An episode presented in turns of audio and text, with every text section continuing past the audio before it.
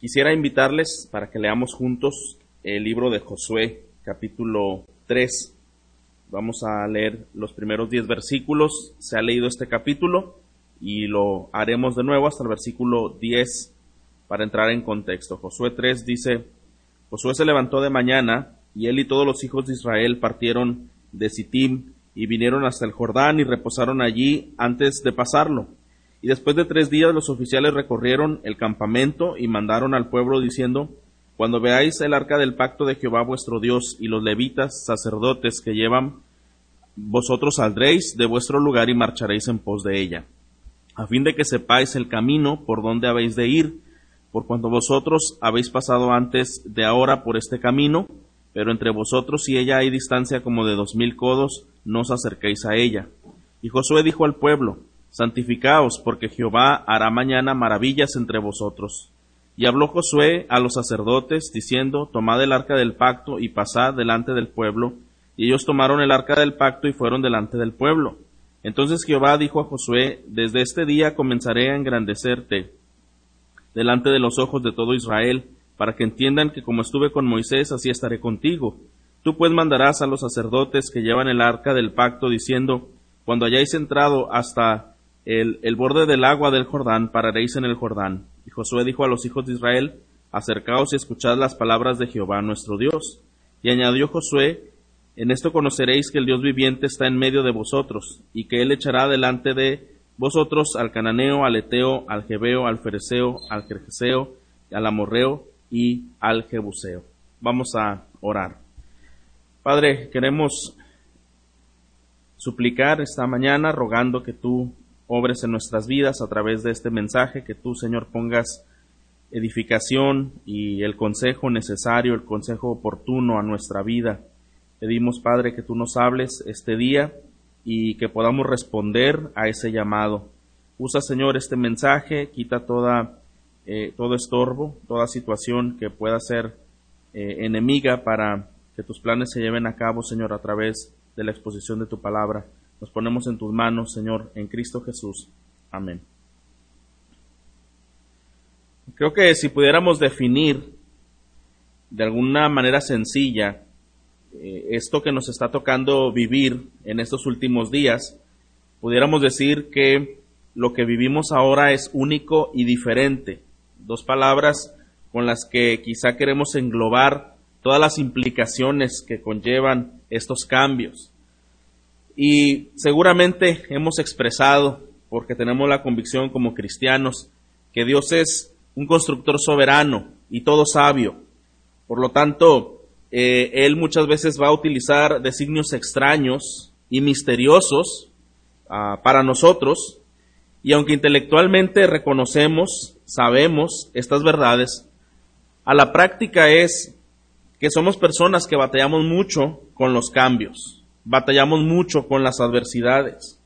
Para nosotros los cambios son incómodos e inoportunos a nuestros bien trazados planes. Por tanto, lo único y diferente que estamos viviendo en estos días puede estar generando varias cosas en nuestro interior. Quizá una angustia excesiva, posiblemente un malestar, un malestar que se expande en todas las áreas de nuestra vida, malestar hacia otros, hacia los seres humanos, hacia los sistemas de salud y tristemente un malestar hacia Dios, porque las cosas no están saliendo como quisiéramos que estuvieran aconteciendo.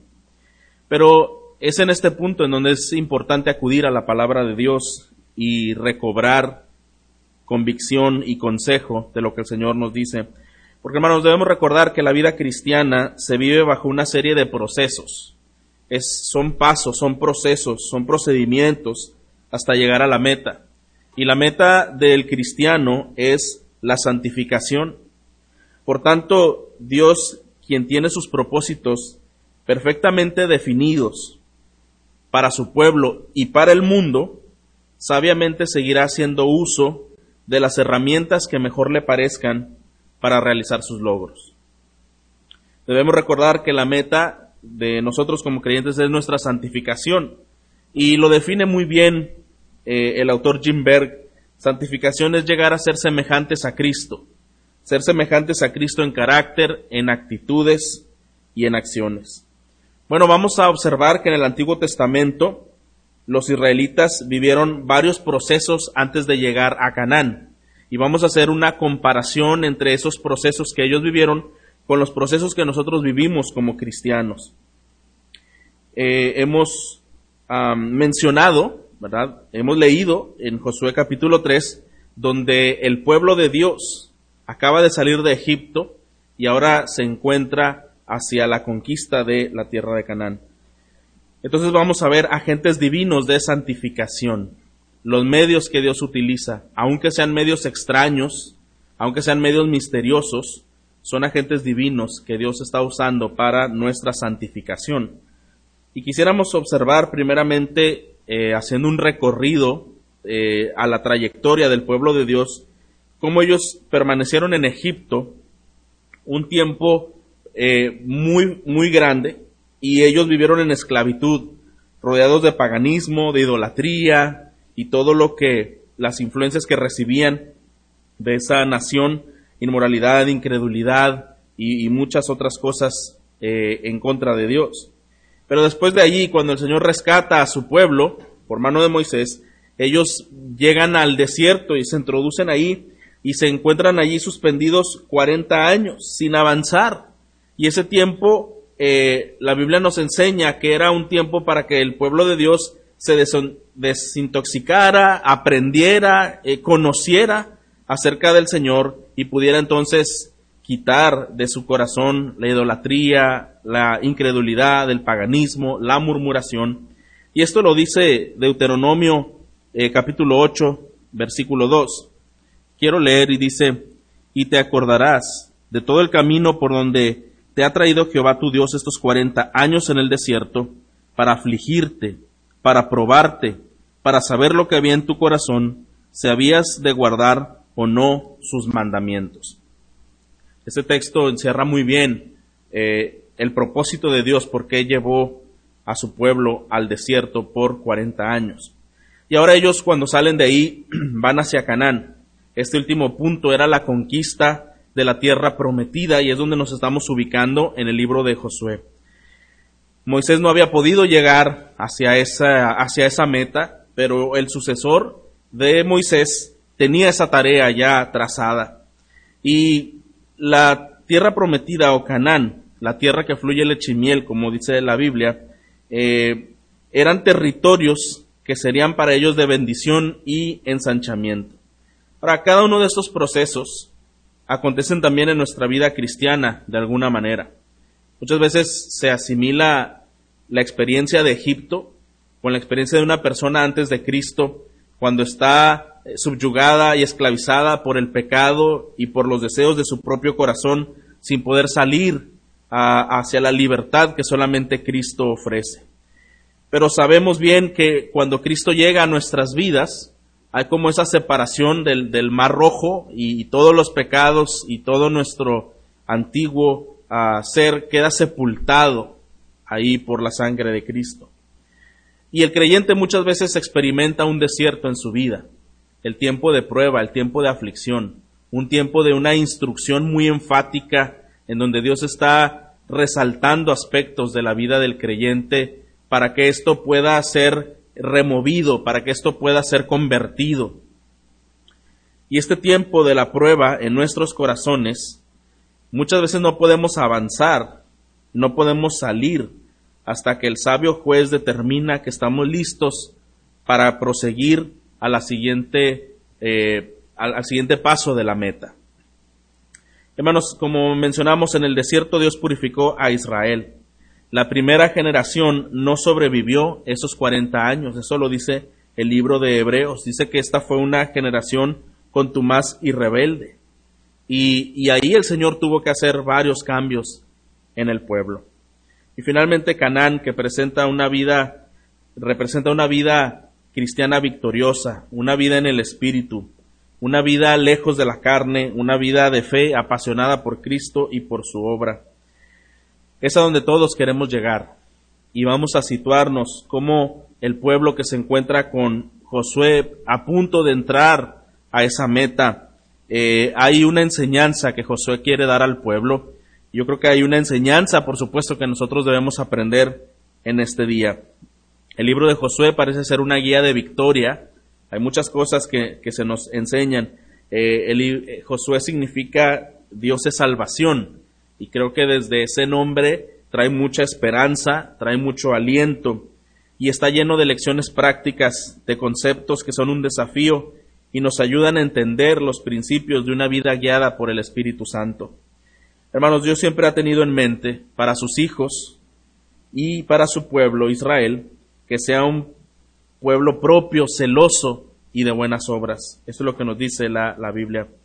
Vamos a ver cómo Josué comienza este reto con el pueblo de Dios. Antes de ver la gloria de Jehová, antes de llegar a la conquista y disfrutar de esta victoria, bueno, Jehová demanda una cosa importante. Ahí en el capítulo 3 eh, que estamos, estamos viendo, vamos a ver el versículo 5, dice, y Josué dijo al pueblo, santificaos porque Jehová hará mañana maravillas entre vosotros. Él ya se encuentra con los sacerdotes, con el pueblo, ya llevan el arca y están decididos a instalarse, a conquistar y a glorificar al Señor en medio de todo lo que está ocurriendo en sus vidas. Pero hay un momento, después de tres días que están ellos eh, descansando y meditando, y él dice, bueno, antes de seguir, necesitamos parar y necesitamos pensar en algo importante. Y dice, santificaos. Es importante hacer un cambio en nuestra vida personal. Santificaos porque Jehová hará maravillas entre vosotros el día de mañana. Santifiquémonos. La santificación que Josué invita al pueblo a llevar está eh, guiada en una serie de pasos que quiero comentar. Y el primero es, Él los invita y nos invita a nosotros, la palabra de Dios, a creer en el plan presente de Dios. En el mismo, ah, vamos al, al capítulo 1 de Josué y el versículo 13 nos dice lo siguiente. Acordaos de la palabra que Moisés, siervo de Jehová, os mandó diciendo, Jehová vuestro Dios os ha dado reposo y os ha dado esta tierra. Vuestras mujeres, vuestros niños y vuestros ganados quedarán en la tierra que Moisés os, ha dado a este lado del Jordán, mas vosotros todos los valientes y fuertes pasaréis armados delante de, de vuestros hermanos y les ayudaréis. Hasta tanto que Jehová haya dado reposo a vuestros hermanos como a vosotros, y que ellos también posean la tierra que Jehová vuestro Dios les da, y después volveréis vosotros a la tierra de vuestra herencia, la cual Moisés, siervo de Jehová, os ha dado, a este lado del Jordán, hacia donde nace el sol, y entraréis en posesión de ella. Entonces respondieron a Josué diciendo, nosotros haremos todas las cosas que nos has mandado, e iremos a donde quiera que nos mandes, de la manera que obedecimos a Moisés en todas las cosas, así te obedeceremos a ti también. Solamente que Jehová tu Dios esté contigo como estuvo con Moisés. Cualquiera que fuere rebelde a tu mandamiento y no obedeciera tus palabras en todas las cosas que le mandes, que muera solamente que te esfuerces y que seas valiente. Estas palabras es la respuesta del pueblo ante la enseñanza que Josué está dando, las instrucciones que Josué está dando, y el pueblo está respondiendo en dependencia de Dios y de su instrucción. Entonces, hermanos, debemos confiar en las instrucciones de Dios. El pueblo de Dios estaba experimentando cambios importantes en este punto, comenzando desde su liderazgo. Había un cambio de liderazgo importante que el Señor había permitido y muchos otros cambios estaba viviendo el pueblo. Iban a cambiar de cultura, de lugar, de nación, de actividades y ellos tenían que estar preparados para, estos cambios, eh, confiando en el plan presente de Dios. Nos dice la palabra de Dios en Corintios que hablando de los a líderes que uno siembra, otro riega, pero el crecimiento finalmente lo da el Señor. Y tristemente, hermanos, los corintios estaban divididos por afectos, por inclinaciones entre el liderazgo. Habían desviado el propósito de Dios al usar distintas épocas y distintos predicadores, distintos líderes, y habían puesto una, una, una confianza o una vista excesiva en, los medios, sino en los fines que el Señor quería llevar a cabo. Y nosotros, hermanos, debemos entender que el plan presente de Dios es confiar en las circunstancias presentes en las instrucciones presentes, con las enseñanzas presentes y con las personas presentes. Con todo lo que el Señor está haciendo hoy, aún en medio de estas circunstancias presentes, Dios está desarrollando su plan y nosotros debemos confiar en el plan que Él tiene. Todo lo que el Señor permite hoy, las personas con las que convivimos, compartimos, las circunstancias, las instrucciones, todo el Señor lo está moviendo y nosotros debemos confiar en ese plan presente que Él tiene. Podemos aprender a confiar en el plan presente de Dios y nos vamos a, llegar a esta conclusión de que lo que vivimos hoy es muy diferente a lo que pasó ayer y, y esperamos en Dios será muy diferente a lo que será el día de mañana. Pero para ello necesitamos responder con humildad a la palabra de Dios. Es la palabra de Dios la que nos va a dar finalmente esa instrucción. Este pueblo se sometió a la instrucción que Jehová eh, dio por eh, mandato de Moisés al pueblo. Ellos practicaban las instrucciones que recibían de una manera muy literal. Una característica de Israel en este tiempo, del pueblo de Dios en esta etapa, es que ellos tenían una obediencia inmediata ellos inmediatamente obedecían ese consejo que recibían. El Señor ya había trabajado duramente con ellos en varios aspectos de su vida, de su carácter, y ellos estaban siendo bastante sensibles para responder cuando el Señor daba una instrucción.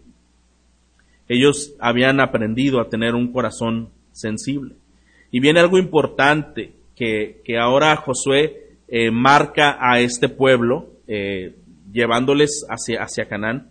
Y es el, segundo punto del cual vamos a, meditar el día de hoy. Y es eh, otra instrucción que, Josué da para llegar a ese proceso o a, ese, a esa meta es retirar lo internamente necesario retirar, retirarlo eh, que nosotros necesitamos hacer a un lado. Josué capítulo 5, vamos a ir un momento allí, y aquí nos, nos muestra algo que sucede con el pueblo. En el versículo 2, en aquel tiempo Jehová dijo a Josué, hazte cuchillos afilados y vuelve a circuncidar la segunda vez a los hijos de Israel. Y Josué se hizo cuchillos afilados y circuncidó a los hijos de Israel en el collado de Arlot. Esto es a causa por la cual José los circuncidó todo el pueblo que había salido de Egipto, los varones, todos los hombres de guerra, habían muerto en el desierto por el camino después que salieron de Egipto. Pues todos los del pueblo que habían salido estaban circuncidados, mas todo el pueblo que había nacido en el desierto por el camino, después de que hubieron salido de Egipto, no estaban circuncidados. Entonces, eh, Moisés eh, tenía una, Josué tenía una instrucción que los hijos de Israel, los nacidos en el desierto, no habían sido circuncidados y necesitaban despojarse de lo que para los judíos era inmundo. Y hermanos, muchas veces eh, necesitamos meditar en esos símbolos que, que el Señor está enseñando en el Antiguo Testamento. La incircuncisión para ellos era la eliminación de lo inmundo, para presentarse puros delante de Dios. Era un señal, una señal del pacto pertenecía al pueblo de Dios, debía ser recibida. Todos los varones en la familia de Dios necesitaban esa señal exterior de carne que representaba una pureza eh, en su vida. Sin esa pureza ceremonial no se podía ser parte del pueblo visible de Dios, aunque se haya nacido en ese pueblo. La incircuncisión era una señal de alejarse de lo inmundo. ¿Y qué nos dice Pablo haciendo una aplicación de lo que es la circuncisión en los días de la iglesia.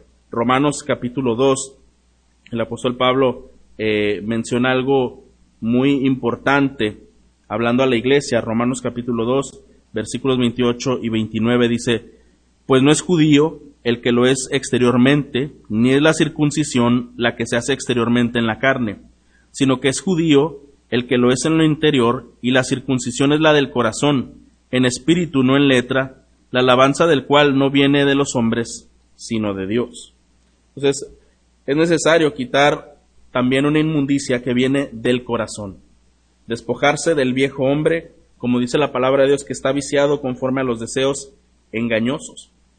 Para los de Israel, esto implicaba eh, la, la, purificación que ellos necesitaban hacer, no solo era una circuncisión, también tenían enseñanzas de que ellos debían separarse de todas las naciones paganas, no debían tocar nada que fuera extranjero o extraño, solamente si lo iban a destruir. Esa era la instrucción que ellos tenían. Y nosotros, hermanos, como pueblo de Dios, avanzando hacia la meta de nuestra santificación, avanzando hacia un proceso eh, de, éxito y de, y de una vida abundante en el Señor, necesitamos hacer esa misma pausa que hizo Josué con el pueblo y decir, bueno, ¿en dónde estamos en este momento? El Señor requiere que nos santifiquemos. Y como ya mencionamos, la santificación es separarnos de aquellas cosas que son equivocadas y poder eh, permitir la obra de Dios en nuestras vidas, creyendo que Él desea hacer grandes maravillas. Para un proceso, hermanos, de santificación, para un proceso de remover y quitar las cosas que no son eh, correctas en nuestras vidas, es necesario la confesión. Porque la confesión revela que estamos de acuerdo con Dios. Y esta es la más clara señal de humildad y arrepentimiento. La confesión es cuando nosotros podemos hacer un análisis de nuestra vida a la luz de la palabra de Dios y hemos llegado a estar de acuerdo con cómo el Señor ve todas las cosas, sin que nosotros las veamos de una manera diferente. Y es necesario también, como hizo el pueblo de Dios, cortar con navaja. Nosotros sabemos que eh, el filo, la navaja, eh, es, es una señal de algo que puede ser muy doloroso. Y muchas veces es necesario para poder retirar aquello que no eh, tiene que ver con la pureza. Nosotros tenemos que usar la navaja, el cuchillo afilado para cortar de raíz muchas cosas que pueden impedir una vida de santidad y de obediencia. Quizá cortar de raíz los obstáculos que nos impiden crecer en nuestra comunión con Dios, cortar de raíz algunas actitudes egoístas y orgullosas, quitar de raíz, cortar de raíz la rebeldía que se puede manifestar hacia las autoridades, eh, autoridades dentro de casa o fuera de casa, cortar de raíz influencias que pueden ser nocivas cortar de raíz vicios que hemos desarrollado en nuestros estilos de vida. Todo esto es necesario hacer, avanzando hacia la meta que queremos llegar, hacia la tierra que fluye leche y miel, avanzar hacia nuestra santificación, a una vida abundante y plena en Cristo. Bueno, para llegar ahí es necesario nuestra santificación. Es necesario hacer estos cambios, nuestra confesión y el cortar de raíz muchas cosas. Y seguimos viendo los procedimientos que están ocurriendo en el pueblo de Dios. Ahora yendo a Josué capítulo 5, en el versículo 9 al versículo 12, eh, sucede algo eh, interesante. Dice así, y Jehová dijo a Josué, Hoy he quitado de vosotros el oprobio de Egipto, por lo cual el nombre de aquel lugar fue llamado Gilgal hasta hoy. Y los hijos de Israel acamparon en Gilgal y celebraron la Pascua a los catorce días del mes por la tarde en los llanos de Jericó. Al otro día de la Pascua comieron del fruto de la tierra, los panes sin levadura y en el mismo día espigas nuevas tostadas. Y el maná cesó el día siguiente desde que comenzaron a comer del fruto de la tierra, y los hijos de Israel nunca más tuvieron maná, sino que comieron de los frutos de la tierra de Canaán aquel año. Bueno, este pueblo ahora disfrutaba eh, de este fruto eh, cosas frescas que se daban en, en la tierra, una nutrición ah, importante para su, su cuerpo. Inmediatamente ese alimento nuevo, un alimento de los frutos de la tierra, esta comida fresca les daría la fuerza necesaria para emprender nuevas batallas y nuevas tareas. En este evento que ellos celebran la Pascua como un recordatorio de gratitud por la salvación de Jehová de aquella peste destructora de la plaga de Egipto y ahora están disfrutando eh, de, este, de este nuevo fruto. El alimento que Canaán producía era sustancioso y era sólido, era fuerte, era bueno para ellos. Quisiera hacer una comparación como en eh, 1 Corintios capítulo 3. Vamos un momento ahí.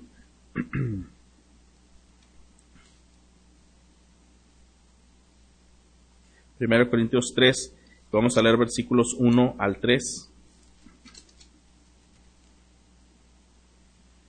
De manera que yo, hermanos, no pude hablaros como espirituales, sino como a carnales, como a niños en Cristo. Os di a beber leche y no vianda, porque aún no erais capaces, ni sois capaces todavía, porque aún sois, sois carnales. Pues habiendo entre vosotros celos, contiendas y disensiones, ¿no sois carnales y andáis como hombres? Esta palabra que Pablo está mencionando a la iglesia es que la iglesia no estaba preparada todavía para poder comer algo más sustancioso. Y obviamente estamos hablando en un sentido espiritual, no en un sentido literal. Pablo está mencionando, yo quisiera proveer mejor comida a la iglesia, pero me doy cuenta que aquí en Corinto la, iglesia todavía necesita eh, las, eh, leche espiritual. No, no hay capacidad para poder comer eh, algún alimento más, más fresco, más sólido, más fuerte. Esta iglesia no podía digerir enseñanzas de la vida cristiana, quizá acerca de la santidad y doctrinas acerca de la persona de Dios, porque era una iglesia todavía carnal. Y dice Pablo, hermanos, que el hombre carnal no percibe las cosas espirituales porque para él le son locura. Bueno, hermanos, eh, creo que el Señor desea en nuestras vidas que podamos nosotros nutrir nuestra fe, nutrir nuestra fe con, con verdadera ah, enseñanza sólida que nos ayude a poder eh, tener un concepto adecuado del Señor. Quisiera ahora retomar el capítulo 3 y en el último punto de este mensaje, ¿qué tenemos que hacer en medio de los cambios y en medio de las dificultades y en medio de un procedimiento en el que vamos avanzando hacia nuestra santificación, bueno, es necesario observar, es necesario avanzar y es necesario adorar. En Josué en el capítulo 3, del cual hemos leído que el pueblo se había reunido y llevaba el arca del pacto y estaban por entrar a, a la tierra. Bueno, hay algunas cosas interesantes. Nos dice en este, en este capítulo que cuando ellos eh, tenían que avanzar, tenían que atravesar el Jordán. Tenían que ir por los lados y ellos tenían, el agua se, se desbordaba y entonces mojaría los pies de, de los sacerdotes. Pero dice que algo ocurrió diferente y las aguas comenzaron a amontonarse y ellos pasaron como por tierra seca. Fue un evento único que el Señor hizo en ese tiempo, como muestra, como símbolo, como señal de su presencia en medio de su pueblo, de su bendición y de su propósito para llevarles hacia donde les había prometido. Esto es algo importante notar, hermanos, porque independientemente de cuál sea la circunstancia, la situación que nosotros estamos viviendo, por el hecho de ser hijos de Dios, nunca debemos desconfiar, nunca debemos olvidar que su presencia va con nosotros y que de una manera u otra el Señor está obrando. Y es aquí donde yo quisiera llamar eh, nuestra atención, porque muchas veces nos centramos solamente en las circunstancias difíciles y es entonces donde podemos caer en esos sentimientos que mencionamos al principio, en una angustia excesiva o en algún malestar hacia los demás y hacia las instituciones y hacia Dios de alguna manera. Y dejamos de ver lo que el Señor está haciendo en nuestras vidas. Por eso es necesario observar, en medio de lo que hoy vivimos, en medio de donde nos encontramos ahora mismo, no deje de observar. Observe cómo el Señor utiliza estas circunstancias para bien de su pueblo, para bien de su obra, para gloria de su nombre. Vea qué cambios el Señor está permitiendo en su familia, vea qué cambios el Señor está permitiendo en la iglesia y en otras personas a través de estas circunstancias que vivimos ahora. Hoy podemos creer firmemente que Dios está tratando con su pueblo y está tratando con el mundo. Esto yo creo que no tenemos eh, duda. Eh, él está haciéndolo de una manera única y de una manera diferente. Estas circunstancias que hoy vivimos probablemente ninguno de nosotros las imaginó. La enfermedad, la austeridad y el encierro son algunas de esas experiencias que reconocemos en estos días. Pero a pesar, hermanos, de lo variante y lo extraño que son estas circunstancias, los planes de Dios no se detienen y mucho menos se van a cambiar. Los planes de Dios siguen firmes. Antes bien, todo lo que para nosotros es circunstancial, difícil y extraño, simplemente son medios que Dios está usando intencionalmente para estos fines. Su voluntad es firme y su voluntad es clara. Dios quiere que los pecadores se arrepientan y vengan a Él. Esto es algo que el Señor ha mostrado en su revelación. Él quiere que todo pecador se arrepienta y venga a Él. Dios quiere que los gobernantes de las naciones reconozcan que Él es el Rey de Reyes y Señor de Señores. Dios quiere que su pueblo se consagre y viva para Él. Dios quiere que tú y yo seamos como Cristo y le adoremos. Lo que hoy vemos y vivimos son agentes divinos para que los planes de Dios se cumplan. Hermanos, ¿en qué trayecto de este avance nos encontramos? Estamos quizá como en el desierto, siendo probados. Está el Señor actuando en medio de nosotros de una manera única para descubrir lo que hay en nuestro corazón. No veamos las circunstancias difíciles, hermanos, como un enemigo propiamente. Muchas veces son los medios que el Señor está usando. John Piper lo dice de esta manera. Dios convierte los enemigos de nuestro gozo en sirvientes de nuestro bien. Los enemigos de nuestro gozo, Dios los convierte en sirvientes de nuestro bien. Pensando en algunas cosas que han pasado estos días, observé algunas de las que, que quiero compartir. En estos tiempos estamos viendo a personas buscar a Dios. Personas que antes no lo hacían, hoy están buscando a Dios. En estos días eh, vemos a familias convivir como antes no lo hacían. Por la razón que sea, tener que estar en casa y compartir el mismo espacio y el tiempo y tener que convivir. Bueno, esto quizá en muchas familias no sucedía de la misma manera. Estamos viendo a personas ayudarse unas a otras. Estamos viendo iglesias avivarse, despertar.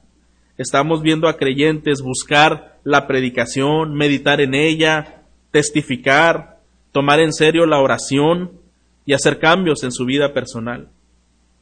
Y en nuestra iglesia, al igual que otras iglesias, hay grupos virtuales de estudio bíblico, donde cierto momento de la semana, bueno, hay la reunión para poder meditar más acerca de la palabra de Dios. Muchos de nosotros estamos aprendiendo a administrar de la mejor manera los recursos económicos y el recurso del tiempo más que como lo hacíamos antes. ¿No es esto lo que el Señor desea? Ver un pueblo propio, celoso y de buenas obras. ¿No son los, los, planes que el Señor tiene para su pueblo una, una santificación y una búsqueda por Él? Pero hermanos, muchas veces el Señor tiene que utilizar ciertos métodos para llamar nuestra atención. Y no podemos verlo eh, siempre como un castigo. Muchas veces puede ser castigo de, de Dios, mas muchas veces simplemente es una prueba que el Señor utiliza como una herramienta para seguir haciendo sus planes de santificación en nuestras vidas. Pero qué triste sería que todo esto que hoy vivimos pasara y nosotros sigamos siendo las mismas personas. Hay quienes dicen, yo quiero que todo vuelva a la normalidad. Y quizá ese es un pensamiento común que hemos expresado. Pero creo que ese, ese pensamiento, si lo analizamos a profundidad, eso sería lo más triste que nos pudiera pasar, regresar a la normalidad. ¿Por qué no mejor decimos, quisiera, quizá que se restablezca las situaciones que hoy vivimos en cuanto a la salud, en cuanto a la economía, para que las cosas ya no sean normales. Ahora las cosas tendrían que ser diferentes. José lo expresa cuando había sido vendido por sus hermanos y vivió tanto tiempo en aflicción de un lado a otro y el Señor le permite estar frente a una nación con un cargo importante y vuelve a ver a sus hermanos y, el Señor utiliza su vida para eh, proveer a su pueblo. Dice a sus hermanos, lo que vosotros pensaste para mal, Dios lo encaminó para bien. ¿Quién puede transformar la tragedia en bendición sino solo Dios? ¿Quién puede utilizar todo aquello que pudiéramos pensar como desecho y que el Señor puede convertir para su gloria. Esa es su gracia. Esas son sus formas divinas, poderosas y sabias con las cuales Él sigue obrando en nuestras vidas. Por eso la, la invitación, hermano, es que usted observe, observe lo que Dios está haciendo, avance y adore. En Josué capítulo 3, donde prácticamente terminamos, eh, dice en el versículo 16 y 17, quiero que ponga atención ahí. Las aguas que venían de arriba se detuvieron como en un montón, bien lejos de la ciudad de Adán, que está al lado de Zeretán. Y decían el mar de Araba, el mar salado, se acababa y fueron divididas y el pueblo pasó en dirección a Jericó. Mas los sacerdotes que llevaban el arca del pacto de Jehová estuvieron en seco, firmes en medio del Jordán, hasta que todo el pueblo hubo acabado de pasar el Jordán y todo Israel pasó en seco. Dice en el, capítulo 4, cuando toda la gente hubo acabado de pasar el Jordán, Jehová habló a Josué diciendo, tomad del pueblo doce hombres, uno de cada tribu, y mandadles decir, tomad de aquí en medio del Jordán del lugar donde estáis firmes los pies de los sacerdotes, doce piedras, las cuales pasaréis con vosotros, y levantadlas en el lugar donde habéis de pasar la noche. Ellos tenían ahora que reunir eh, un altar a Jehová, edificar un altar a Jehová en ese lugar, como un recordatorio de lo que el Señor estaba mostrando en sus vidas. Y este altar serviría para recordarles, enseñarles a, a los hijos cómo el Señor había sido bueno para con ellos. Quizá, hermanos, nosotros podemos hacer esto en nuestra vida personal y en casa, observar lo que el Señor está haciendo, avanzar en los cambios eh, personales, pero también adorar. Adorar al Señor por su misericordia, adorar al Señor por su grandeza, adorar al Señor por sus obras. Quizá una buena forma es que usted pueda escribir algunas de las lecciones que el Señor está mostrándole, está instruyéndole en este tiempo algunas decisiones, algunos ajustes para, para que, que el Señor está permitiendo en su vida. Y eso usted querrá compartirlo a manera de testimonio. ¿Cuántas cosas el Señor quiere hacer con su pueblo? La meta que el Señor quiere lograr en, en, en, en sus hijos es la santificación. Y Él utiliza agentes divinos de santificación. La vida cristiana es un proceso. Es un proceso que va paso a paso, pero que cada uno de estos pasos el Señor es presente, con intención, con sabiduría, con perfección. Y hermano, en medio de donde nos encontramos hoy, tanto circunstancialmente como espiritualmente, porque nadie estamos en la misma posición, pero en donde nos encontramos hoy, vayamos al Señor. Veamos ese proceso que Él está haciendo en nuestras vidas de cambio. Pidámosle al Señor que en este tiempo que estamos resguardados y bajo diferentes actividades y bajo diferentes expectativas y perspectivas de lo que hoy se vive, que esto sea una oportunidad para que el Señor siga obrando en nuestros corazones, en nuestras vidas y en nuestras familias. ¿Por qué no oramos que el Señor siga haciendo su obra en nosotros y que podamos observar, que podamos avanzar y podamos adorarle.